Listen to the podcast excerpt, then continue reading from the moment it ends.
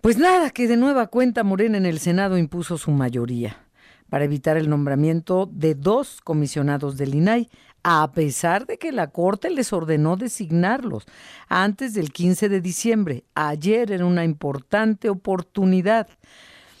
Eh, vamos a, a, escuchar al maestro Adrián Alcalá Méndez, el excomisionado de ese instituto de transparencia, acceso a la información y protección de datos personales. Hola maestro, buenas tardes. Hola Adriana, ¿cómo está usted? Quiero saludarla. Igualmente. Toda su audiencia y gracias por el espacio para dialogar de un asunto tan importante para la vida de la República que es precisamente la integración completa del INAI. Sí, sí, tiene usted toda la razón.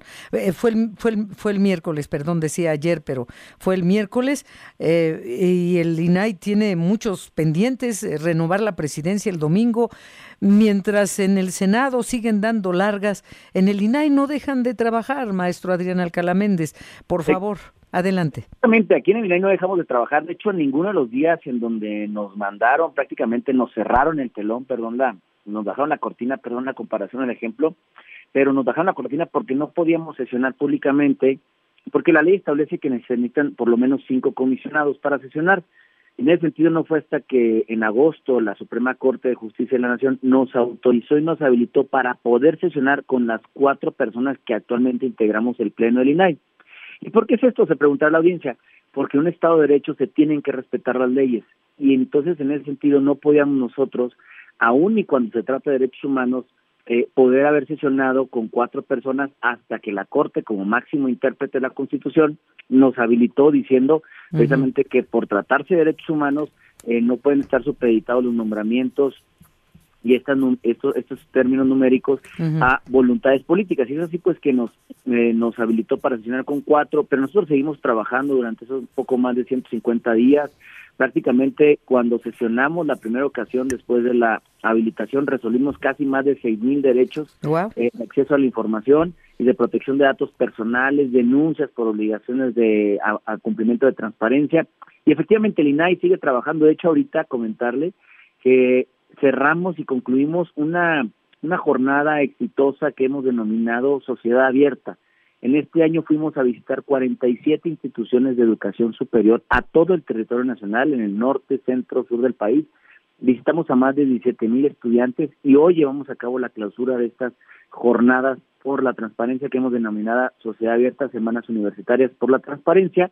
Y la importancia de esto es que nosotros vamos precisamente a las universidades, invertimos la ecuación porque escuchamos a los jóvenes, ellos son los que preparan sus ponencias, preparan sus participaciones y nosotros tomamos nota e invertimos, por eso digo la ecuación, porque normalmente va uno y los universitarios son los que toman nota de lo que uno habla, aquí no, aquí es al revés, y bueno, continuaremos, seguiremos trabajando este por lo que resta del año, obviamente, y en, y en, tiempo subsecuente. ¿Y qué posibilidades, posibilidades hay, perdón, Adrián Alcalá, de que sea usted quien ocupe el cargo de presidente, el que ahora tiene Blanca Lilia Ibarra. Eh, tengo entendido que tiene aspiraciones para eso. Totalmente. Mm. Las he hecho públicas y aprovecho el espacio también para hacerla, hacerlas públicas. Es una aspiración eh, natural. Me he preparado para eh, aspirar al cargo de comisionado presidente. Fui comisionado presidente en mi natal Baja California dos años, un año como consejero, posteriormente ocho años al frente de la Secretaría de Acceso a la Información y actualmente tres años en el, en el, en el Instituto Nacional de Transparencia como comisionado. eh, pues obviamente estamos viendo, yo creo que mi, bueno, no creo, mis colegas comisionadas, eh, al igual que yo, analizaremos los planes de trabajo. Y efectivamente el domingo llegaremos a, a, un término en donde se cierra un ciclo, es el, es el ciclo de la comisionada presidenta Blanca Lili Barra Cadena, con todo lo que le ha pasado, todo le, le ha tocado vivir al frente del instituto, este, temas de la pandemia, posteriormente esta, esta inactividad a las que nos llevó el instituto, luego también reconocer que por primera ocasión un, un órgano de Estado mexicano acude como ofendido ante la Comisión Interamericana de Derechos Humanos, eso lo hicimos precisamente ante la propia comisión. Es decir, han, han sido momentos eh, pues únicos e inéditos en la vida del INAI, pero gracias al liderazgo de la comisionada presidenta y por supuesto el trabajo de mis colegas, pues también lo llevamos a, a cabo.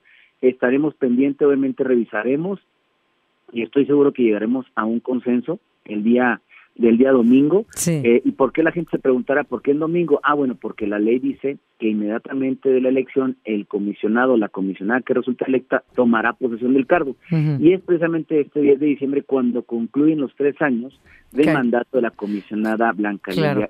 Cayó en domingo, pues, entonces en domingo. Ahora, si consideramos la cuota de género que sale eh, de, de esta responsabilidad de una mujer y las otras eh, dos son Julieta del Río y Josefina Román, eh, si consideramos cuota de género, además de capacitación, pues digamos le tocaría a usted. Pero a quien le toque, ustedes ya saben lo que están haciendo y pues seguirán trabajando así.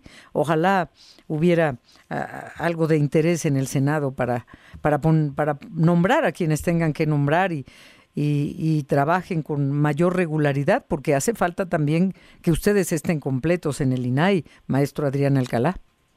Exacto, eh, trabajaremos hombro, hombro con hombro como lo hemos venido haciendo.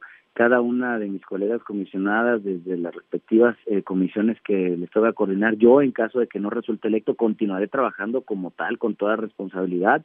Este y bueno, también obviamente yo tengo de verdad esperanza que antes del 15 de diciembre, que es la fecha eh, que otorgó precisamente la Suprema Corte al Senado de la República para que lleve a cabo la designación, pueda llevar a cabo una votación entre las personas que se registraron a cada una de las dos ternas, eh, la terna de para ocupar la vacancia del entonces comisionado Monterrey y la del entonces comisionado Acuña.